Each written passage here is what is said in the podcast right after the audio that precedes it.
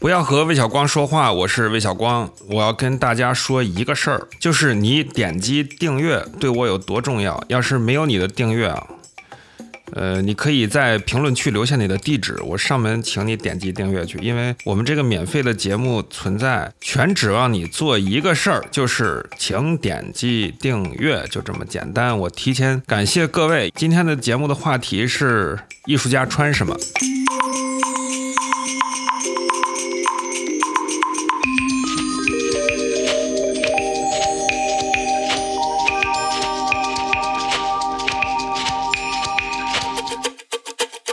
这一期是我和节目的制作人高以来做专题对话，话题是艺术家穿什么。因为我们最近收到了这本查理·波特的书，啊，是企鹅出版社出版的，它还没有翻译成中文吧？目前好像还没看到。哎，对你还没介绍一下自己，对吧？Hello，大家好，我是小高。小高你好。那这本书呢？反正我看了啊，大概也不是逐字逐句看完的吧。他提出一个很有意思的问题，因为虽然好像是个很一般的一个问题，就是艺术家穿什么，但是我竟然就是比较诧异吧，就是这个话题竟然好像没听别人讨论过。那是因为你们艺术家是非常小众的一个群体啊。现在我们还在讨论这个女性和大家都有没有穿衣自由呢？嗯，因为穿衣服是这个自我表达的很重要的一部分嘛。啊，一个人怎么呈现自己，通过往这人体上是吧，放一些各种颜色、款式、历史的这种衣服啊，它可以是时尚的，也可以自我表达的，对吧？我估计，嗯，也是确实像你说那样，就是说艺术家怎么穿衣服这个话题，可能还是。小众了一点，我不知道艺术家应该怎么穿衣服呢？我印象中的，我听到一些长辈的原话，艺术家就是衣着颓废，神情萎靡。我觉得艺术家穿的可能比较偏中式的，亚麻质地的，会戴一个所谓的画家帽。但是夏天的夏天戴草帽，巴拿马草帽配。亚麻质地的中式服装，这样一形容好像比较像马保国。你形容这个是一个一般的中年男人的这种打扮是吧？现实上来说，这个大多数艺术家都是男的。从我工作里面接触的艺术家，就是今天在从业的以艺术为行业的人来说吧，怎么说呢？尤其在北京有一种潮流，它好像是一种道德标准一样，就是说艺术家不应该在乎自己穿什么。所以他们这个衣服，一般来说，一个艺术家，如果你真的和这个艺术走得很近的话，如果说你从业或者说从事艺术收藏啊，或者呃今天和一些艺术家打交道。的这种工作可能会发现，这艺术家穿的和不但和普通人没有两样，并且可能更不起眼儿。不说颓废不颓废啊，就是这个发型啊、呃面部表情啊、嗯，然后衣服的款式啊等等，可能。但是每次我们在这种社交媒体上面啊，特别像现在呃一个大牌，这个 LV 正在和草间弥生做合作嘛，然后里面大部分的使用的是草间弥生的个人 IP 的形象，比如说他自己穿成一个袍子。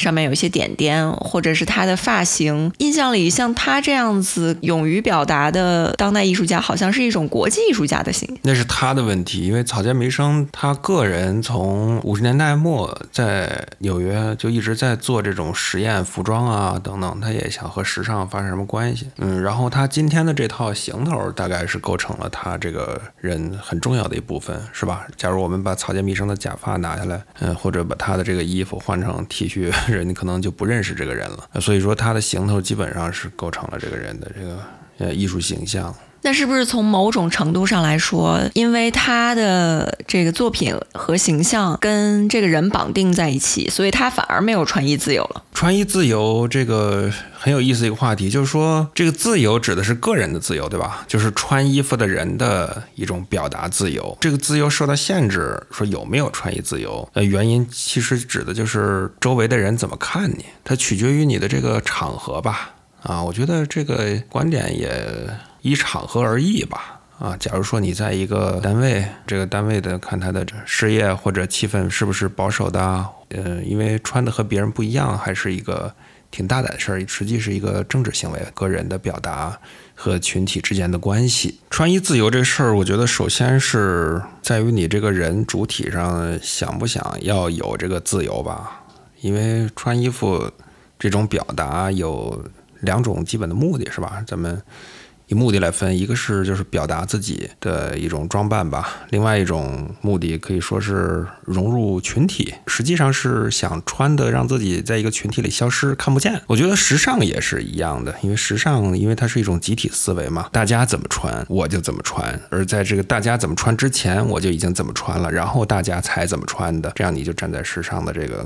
呃，前沿了。另外一种思路是这种自我表现型的穿衣方式，就是不管别人怎么穿，我就这样。但一般人说没有穿衣自由，主要是说自己不论是时尚，还是说个人表达，受到了别人怎么看的这个限制。这点来说，我认为艺术家理论上他本应该享有最多的这个自由的空间了，因为首先说艺术家他的这个工作环境、工作性质。多数艺术家都没什么同事，是吧？然后他同事也不会因为你穿的跟我们不一样，然后就对你有什么别的看法。艺术家工作性质是这种个人的这个表达，我就不说不用个性这么俗气的这个词了。他享有的自由空间是非常大的，也就是说你穿的很不一样也没人看，你也不会去单位，然后大家其他艺术家都说哈哈，你看这个家伙连西服都没穿，然后是吧？是不是因为你们平常不用见甲方啊？我觉得有很多甲方，所谓的甲方，这艺术。出钱的人，嗯，应该也希望看到艺术家打扮的与众不同吧？你们是不是也应该配合表演一下？现实中活着的艺术家，我觉得非常可惜啊，一般都穿的比较无聊。我觉得实际上这种行为是非常保守的，就是他通过穿一般并不表达什么东西。嗯，日常生活中，当你碰到一个艺术家，你不会认为他是个艺术家。我突然想起来啊，以前的觉得富人服装特别有格调，他们不穿名牌，全部都是定制。现在有一个词儿叫老钱风。到了新一代，这些做 IT 的这些富人，就穿 T 恤啊、牛仔裤啊、球鞋什么的，是不是这个风气搞得好像现在艺术家也都球鞋 T 恤？嗯，你要你要认真来想的话，就是说这个风气到底是啥？实质上就是说富人阶层要想要隐藏自己嘛，啊，想要穿的和别人一样。他已经从彰显自己衣服来之不易，我们这个浑身的每件衣服都是手缝的，都是定制的，已经转变成了那种他整个穿衣服的信息是为了表达我不用听别人的，因为我是老板。嗯，也就是说，你今天去一个大企业，可能说底层员工是穿西服的。最简单的例子，你如果你去美国华尔街看看，你看到那个西服的样式越死板的人，就是越底层的员工。当然，大家都穿着西服，越往上中层的人，这个西服开始有花纹、有格子啊，然后有装饰。当然，真正的老板可能就是穿一个 T 恤衫，因为他不用给任何人看，他也不用融入任何的这个集体，他创造了这个集体。这样说起来的话，有钱人的终极穿衣自由就是怎么舒服怎么穿。哦，终极穿衣自由，我不认为是有钱人引领的。我看过终极穿衣自由的人，给我印象非常深的是啊一些政治独裁者，呃，独裁国家，比如说卡扎菲，非常非常好看，非常非常美，然后绝。绝对无视任何人的这个眼光。回到我们这个话题啊，我们总结一下，就是我们刚开始聊说什么是穿衣自由，艺术家有没有穿衣自由？那你觉得艺术家有没有穿衣自由？艺术家当然有这自由了，只是说我们回到一开始的问题嗯，他的这个穿衣自由的出发点来自于。你想不想用这个自由？就是我身边这些中国的艺术家，可能大多数认为我不想用这个自由。在穿衣服这件事儿，它基本是交给自然的。我举个例子，齐泽克斯拉夫维吉扎南斯拉夫哲学家，他怎么穿衣服呢？他的衣服都是别人送的，比如说企业的，你去开个会，别人送你一件 T 恤衫什么的，都是别处抓的或者别人给的呀。开会的，所以它上面有一些什么品牌啊什么，他都自己都不知道什么，拽一个就穿上。就是完全是不接受这种穿着打扮的这种自我表现的层面。咱们中国的知识分子是不是也有点这种态度啊？就是说对你们这种外来的东西，呃，属于那种听之任之的一种态度。毕竟咱们的这个中国人穿衣服没有多少年，改革开放之前每个人穿的都一样，对吧？因为你穿的是你的职业装嘛，工人穿什么，农民穿什么，军人穿什么，那都是一样的。啊，所以有的觉得工人戴个军帽，哎，这已经是很厉害了啊，很时尚了，这已经是混搭了嘛啊，或者说我们穿个劳动布是吧？看你怎么穿这个衣服，搭配这个衣服。嗯，在这个八十年代之后，大家穿的也还都是一样的。我觉得通过穿衣服来自我表达，在中国只是短短的几十年。嗯，咱们看今天九十年代的男装，如果你看到一些所谓的老照片，九十年代男装里面都穿着西服，对吧？大家穿西服，然后当时送礼喜欢送领带啊、领带夹，然后大家都所谓的西装革履嘛。嗯，是从没有到了有一身哎正式的衣服，大家这样穿起来，但是不知道怎么回事儿，这个东西大概在就是两千年左右就崩塌了啊，就是男男装不再敢穿西服，一直到今天可能稍微有点回水儿吧啊，在特定的职业啊、特定的人群里敢于这么穿了。穿衣自由和社会的这个呃大家的这个认知给你的这个范围有关。另外一个就是你自己想表达什么。我认为人的表达，不管是从艺术、文学、穿衣服、呃语言等等啊，都是从幼稚到成熟，都经需要经历一个磨练的过程。我们这代人的穿衣服，基本是从高中毕业开始，因为高中之前你穿校服，对吧？你已经被规训了，你只有校服可以穿嘛。所以大家都比比谁穿的鞋呀什么的。说实在的，就是从大学开始，你有了自己穿衣服的这个意识，没有几年，然后你就到社会上，嗯，就是实际上很难去建立一种自我表达的这个意识。连我，我当时到研究生的时候才会想想这个事情。你提起中国和我们看的这本书中外的这些艺术家使用自己穿衣自由的这个程度有很大的差别，这个就让我想起来，像杰夫·昆斯也是我看这本书或者是印象里觉得他穿的比较怪的一个艺术家。大家都在疯狂的使用自己的穿衣自由，制造自己的这个艺术家的形象的时候，他穿的好像。就跟一个普通的有钱人一样，很完整的三件套的西装，他看起来是一个商人的形象。完美的西装，严丝合缝的定制在他的身上。他每次有一个特别经典的假笑的笑容，像一个房地产商一样，在给我卖一个豪宅。杰夫·昆斯的穿衣服还是很讲究的啊，穿着一个就是很合身的，像是 made to measure 的这个西装吧，就是半定制的吧。他也和他个人这个经历有关系。简单来说，今天世界上最有钱的艺术家，商业是非常成功的美国艺术家。他早年从研究生毕业之后去华尔街工作了好多年。做这个金融，呃，做金融之后赚了一些钱之后，又回到这个艺术界。他也许想从这个穿衣服里面带出自己的这个个人的背景。嗯，你也引出这个西服的这个含义来，就是说一般人穿西服可能是一种刻板啊，就是你这个人很刻板，然后是一种很一般的这种样子，就是芸芸众人嘛。但实际上，你睁开眼睛看周围这个穿的正式的人，其实非常少。如果你仔细看控斯这个人穿的衣西服呢，还真的不像华尔街这个低端。从业者穿的衣服，他的衣服还是挺精致的，虽然没有那么强的这个花纹啊，并且他很擅长通过穿衣服表达自己啊，他也有很多裸体的作品，比如他自己裸体出镜啊，他自己锻炼身体啊，包括你刚才说的那个他的假笑啊，控斯也是一个聊天说话的大师，他非常会自我表达。如果你和他谈艺术，你会感觉他好像没一句真话。然后他平时的话都是排练好的，已经有答案的一些东西就告诉你。那这种是不是你们艺术界的成功密码？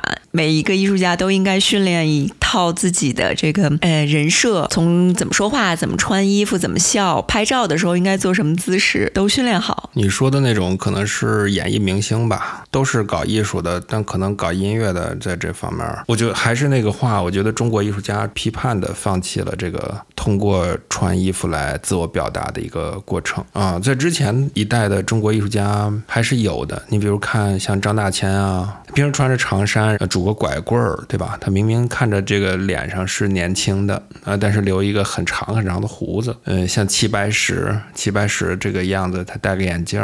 戴个帽儿，也是穿长衫的啊，也留胡子，大概是觉得有种呃仙风道骨的这种感觉吧。咱们可以拿这本书来看看，咱们这个话题不也是从这个书引出来的吗？咱们就打开这本书看看一些艺术家怎么穿的，然后他有什么观念啊、观点从穿衣里表达出来。这本书我还是挺喜欢的，虽然没有逐字的看完啊，里面的插图我是都翻完了，然后一些关键的艺术家、关键的章节我都看了。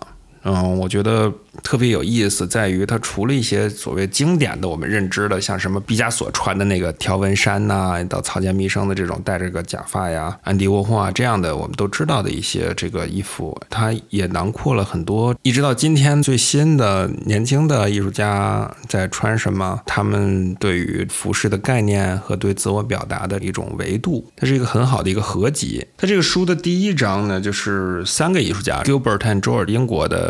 行为艺术家，嗯，也是观念艺术家，还有杰夫·控斯，我们刚才介绍过呢，所谓世界上最有钱的艺术家，还有伊夫·克莱因，这三位呢，他作为这个书的第一章，他都放在了定制西服的这个领域，就说这几个人平时都是穿西服的，呃，尤其像 Gilbert and George，就是说吉尔伯特和乔治吧，呵 呵呃，这个英国的呃一对儿艺术家，他们平时的作品呢。都是他俩自己出镜的，两个中老年的白人男性，然后穿着西服，是吧？这是一种什么样的一个样子？大家想想，就是一个一般的一个白人男性的，一般他们都穿这个灰西服，灰色的西服，他们不再穿黑色的，也不穿彩色的这个西服。伊夫克莱因的衣服还是挺有意思的。这本书呢，给出来好多伊夫克莱因的照片。就是在他做这个著名的行为表演的时候，因为他有乐队嘛，现场他著名行为表演的时候，他穿的是这个无尾的白领结儿，实际上是一个今天男装的最高标准了。什么叫做无尾的白领结？一般来说，今天男装的最高标准就是白领结儿西服了。他穿的是黑色的礼服，然后里边是礼服衬衫，打着一个白色的领结儿。这套衣服叫白领结，因为一般如果你打白领结的话，你的西服的上衣。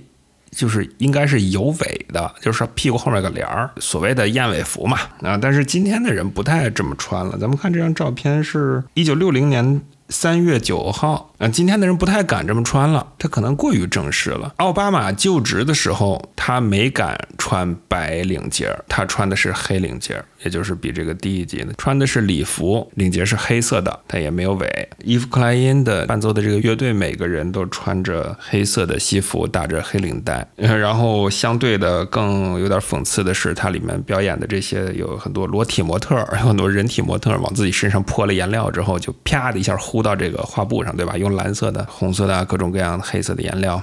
这一幕让人有点想起这种像马奈草地上的午餐，呃，男的是这个着正装的，然后有一个女性旁边是裸体的，嗯，一种对比的讽刺吧。吉尔伯特、乔治刚这一对儿呢，也有这种思路，就是说他们俩是一对这个同性恋艺术家，然后他俩是两口子，呃，两个都是中老年男人，穿成一个很一般的一个一种身份的样子。啊，如果你光看这俩人的外表，你可能觉得根本看不出来跟艺术有什么关系。穿着他俩应该穿，所谓应该穿的这套灰色的西服，他们拍的照片还都挺刺激的。作品里头还有有他们俩的形象，比如说把手指头塞到对方嘴里啊，什么 这样的一种，所以还挺刺激的。这个作品对自己的这个身份也当然是认得很清楚了，挺批判的嘛。说你看我们这样的人，呃，结果是那样的人，有很多这样的成分，看别人怎么。看我自己嘛。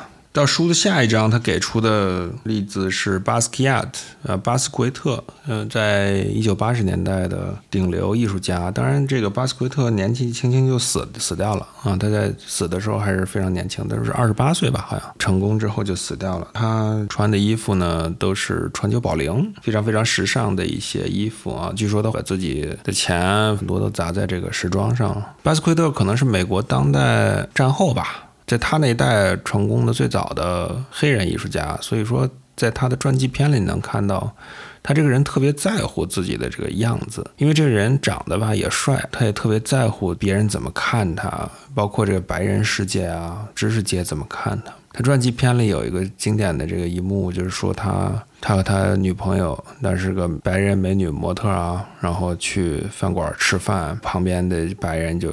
笑话他呀，说就是议论这个人，他就很不乐意，说叫服务员把旁边那桌的账给结了啊，就是为了彰显自己有这个能力。巴斯克亚的这种态度和他同辈的这些或者比他老几辈的爵士音乐家很像，就是说他做艺术的时候要爽，及时行乐的这种态度。也就是说，他他这种身份吧，在社会上他的成功没有什么轨迹。啊，就是一个很偶然的一个事儿，所以说就是今朝有酒今朝醉的这种感觉。嗯，这个在白人的这个世界里面。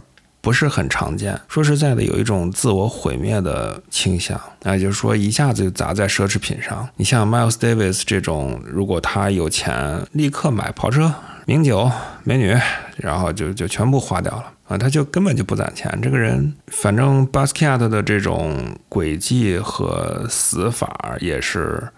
反映了他这种生活的哲学吧。海洛因吸毒过量就死了，在他短短的成名的这个四五年里面，他也是非常努力的工作，非常非常的用功，因为他知道自己的这个注意力来到自己身上，他变成明星就在此一举嘛，也是野心非常大的啊，但是就把自己给作死了。呃，然后我们看毕加索是吧？毕加索呃，挺有意思的一个例子。毕加索是一个一提他名字，大家就好像觉得有一个画面出现：毕加索穿成啥样？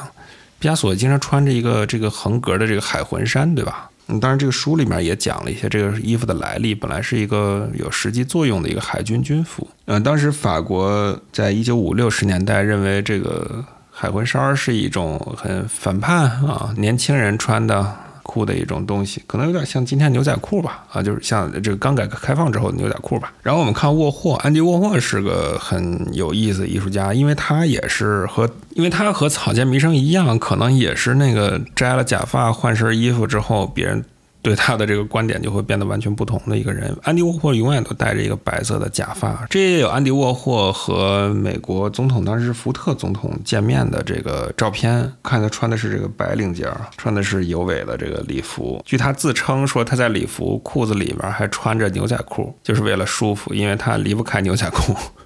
但是当时牛仔裤实际是一个比较新潮的一个东西，它在 James Dean 之后才流行的，对吧？就是 James Dean 作为那种第一代的坏小子、反叛青年，在银幕上出现之后，大家才开始穿牛仔裤和夹克衫这种搭配啊，因为牛仔裤是一个工装。补充一下，James Dean 是当时一个好莱坞明星，是一个极帅的帅哥，最后是死于车祸。很年轻，英年早逝，超速撞车死了，是吧？在一个急速的行驶的汽车中，就很有力量的一种。死亡方式。安迪沃霍平时更多的穿衣打扮呢，是底下永远穿着牛仔裤，然后上身他会穿这个正装的夹克、衬衫打领带。在当时那个时候，艺术家其实是一种很实用的穿衣方式。他上身的这个打着领带、穿着衬衫，可以让他出席任何的这种正式场合还不显得尴尬。然后，如果这个场合是比较酷炫的那种，他穿着牛仔裤坐在地上也没关系。安迪沃霍从很年轻就开始戴这个纯白色的假发。如果你看他写的东西，他也特地提到过，主要是为了保持自己形象的一致性。他就是说，当自己老了的时候，头发变白了，自己形象还一样。当然，你也不能他的话只能信一半。往下翻是艺术家尼寇艾森曼。艾森曼这个人，他现在很活跃。我在纽约经常见他。在纽约，如果在艺术界工作，你能见到他在讲座呀或者展览啊，经常能碰见他。他这一身很有意思，他牛仔上衣、牛仔裤，有点脏兮兮的，穿着一个 Crocs 啊，脚上穿着 Crocs，就是洞洞鞋。Crocs 也是我在很多。艺术家工作室见过的一个所谓的单品，Crocs 这个鞋，它本来是一个划船的人是吧设计的，实际是功能鞋，它又软，然后它那个不怕水嘛，它有洞嘛。其实在美国，一般人不会穿这个东西，他觉得这穿到公共场合就觉得你是个废人，觉得太颓废了吧？现在可不一样了，这是时尚单品啊。啊，当然你用时尚的眼光来看，因为时尚从人类发明了混搭之后，也没什么不可以的嘛。因为以前的时尚和今天的时尚是不一样的。呃，从根本上，我觉得混搭是一个分水岭。但是混搭也有副作用，就是它摧毁了这个场合性，对吧？如果像我们前一阵看这个一九七十年代的电影，还非常明显，就是人在不同的场合要穿不同场合的衣服。像你抽烟的时候穿抽烟服。然后运动是穿运动服，就是这么简单。你说晚装，晚上穿晚装，但是西服还好了。就今天我们所谓的西服，就是休闲外套。二十世纪有的有的农民也穿这样的衣服啊，还耕地。但是从混搭出来之后，这些概念都没了，因为以前的人要做一个什么事儿，还是要换一身衣服的，现在也不一定。咱们从尼克艾斯曼这块可以看出来，他是穿着从工作室的衣服就走出来了。当然，有的牛仔裤上面故意弄一些脏的呀，好像艺术家之类的，要创造一种故事嘛。然后包括撕破牛仔裤啊，什么牛仔裤上有脏东西啊之类的。像你从穿着工装，刚从一个什么某种工作场合出来，创造一种好玩的故事。哦，我在纽约的时候见过很多艺术家工作室里边都放着一双很脏的这个叫什么 Birkenstock，Birkenstock 对吧？就是半拖鞋半这种外穿的皮的是吧？勃肯鞋。我不知道时尚还是怎么回事，反正就很舒服嘛，也不用穿袜子。回来一趟了这东西，因为有很多人工作室里面花的时间很长，所以他必须进入某种熟悉的工作的状态，让他就是能集中注意力，什么都不用想。很多艺术家工作室我去过的，不说他。脏还是干净？有的人是那种屋子太干净就画不出来画的人，因为他会束手束脚的嘛。还有的是那种特别重视塑造环境的，因为他要进入某种专注的状态，必须有一些这个熟悉的环境。某些人只听某一些音乐，他一直循环着四五首歌啊，然后就去工作，他不能换歌。或者像书里面提到的这个 Alexandra Trout，他穿这个 Birkenstock 这种鞋。因为你进了工作室，就把日常的鞋、衣服脱下来，然后换成工作服，这样你进入工作状态了之后呢，好集中精力。我们看 Francis Bacon 也是这样的，英国著名的画家培根，他的画呢都是非常的整洁的，就异常整洁。上面一点脏东西都没有，保护的非常好。它每一条线呢都是很完美的，画的色块也是很干净的。但是培根的工作室，如果你看他工作室的照片，就是一个灾难，就像被刚被导弹炸过一样，全都是脏的。他不光脏，他变这个人喜欢往窗帘上抹颜料，还是往墙上，就是有时候笔脏了，他就往。周围找着啥往上擦一擦，你就看到这个地方就是人手能触及地方全都是脏东西，然后地上一层一层的这个花儿、垃圾、脏东西，然后你要从上面走过去、迈过去这样的一个地方。但是奇迹的来说，就是培根的照片 在他工作室里。他这个人永远是干净的，他这人完全是干干净净的，身上是一尘不染的，然后一点脏东西都没有。但是据说他他进工作室会换成那个旧的工作服，然后这个工作服是很脏的，但是不能给人看着，所以他就是一个干净的人，在一个很脏的、很脏、很乱、很乱的工作室里边，然后画的很干净的画。我很惊奇，他那个很干净的画在运出工作室的这个通路上，是不是其实充满了危险？嗯，有可能蹭点什么东西就完了。我觉得他深刻的反映了培根的这种场合意识，就是什么场合穿什么样的衣服。工作场合就是进车间了就穿工作服，是一个很有仪式感的男人。当然，很多艺术家把自己的这个样子作为艺术表达的一部分，像博伊斯啊、谢德庆，呃，德国。呃，社会观念艺术家博伊斯来看，就是很重要很重要的艺术家。他这一身行头从来都不换啊，但他外套有可能穿个皮大衣，但是里边从来都不换，里边永远是一个白衬衫，外面套一个这个钓鱼马甲，下面牛仔裤，嗯，然后他要戴一顶帽子。他对这身衣服呢也有自己的这个解释了，主要是出于实用啊。当然也是他精心设计过的，因为他的作品涉及很多表演行为或者社会实践，他也要经常的所谓的下基层了，然后在各种环境里面一会儿湿一会儿干的，也不怕弄脏弄坏。他的这个钓鱼马甲有好多兜儿，也很方便，放个照相机呀、笔记本儿都很方便，然后也很便宜，着急就扔掉了。这个人是一个非常人设型的艺术家，我怀疑他同样的衣服可能会买好多套，为了保持他的这个造型一致，尤其是他那顶帽子，从来好像从来没摘下来过。书里给到的艺术家谢德庆的照片呢？是他在一九八十年代在纽约刚到纽约创作的一个很严酷的行为艺术作品，叫“一年系列”。其中的一件作品，就是说他在家里呢安装了一个咱们上班打卡的一个打卡机。他在这一年里面每一个小时去打一次卡，也就是说一天打二十四次卡。然后他的活动范围呢，也就被这个东西就给限制住了啊！他就用一个时间的概念来展示了这个社会和人的规训的这种关系，非常严酷啊！他就错过了几次。很老老实实的，然后一天二十四小时打卡。他这里面穿着一个连体的工装，左边胸前有一个像工作人员的一个牌儿，说我的名字叫什么什么。草间弥生也一样，是这个把穿衣的风格和自己的艺术表达紧密融合的一个艺术家吧。尤其他在刚到纽约的这个。一九五十年代末的时候，这本书里面的有一些好笑的这个衣服，他不是做圆点嘛，然后他把这个一个毯子上面剪很多圆孔，把屁股露出来什么的，屁股啊腿啊。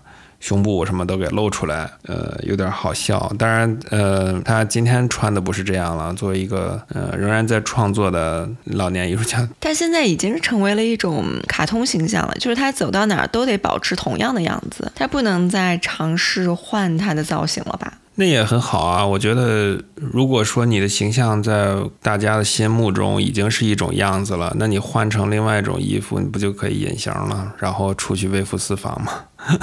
嗯，对呀，你说这个窝霍会经常假发一摘出去微服私访。嗯，窝货还好吧？我觉得草间弥生可以，结果变成了一个职业装了，是吧？我个人最警惕的一种艺术家穿衣服方式，就是说，如果一个人穿的和他的作品一样。是让我非常反感的一种样子啊。有有时候人们管叫这种坏口味吧，但是我也不好意思去评判别人是怎么回事儿。但我是比较恐惧那种穿的和自己衣服一样的人。假如说一个书法家穿着一个衬衫，身上写着“寿”字，我觉得这个，呃，有点有点是吧？有点有点过分。最近有个谁来着，叫什么 Mr. Doodle 是吧？这不就是一个山寨的那个 Keith Haring 吗？啊，那穿一直穿着和自己衣服一样的人，这是一种他的营销方式吧？当然，不管好坏，今天也许吸引人注意，因为他打造了一个好的市场，对吧？他有很多人关注他，看他表情也挺开心的，就可以了。我第一次看 Mr. Doodle 是在 Instagram 上，他其实是一个网红的表演。对，他也属于那种穿衣服和做人和艺术是一体的一个表演者。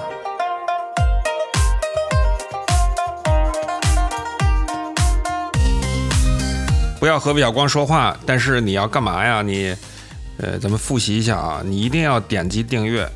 你想听什么话题或者有建议，要不然就是想聊聊啊，来我们的评论区、公众号或者听友群直接找我吧。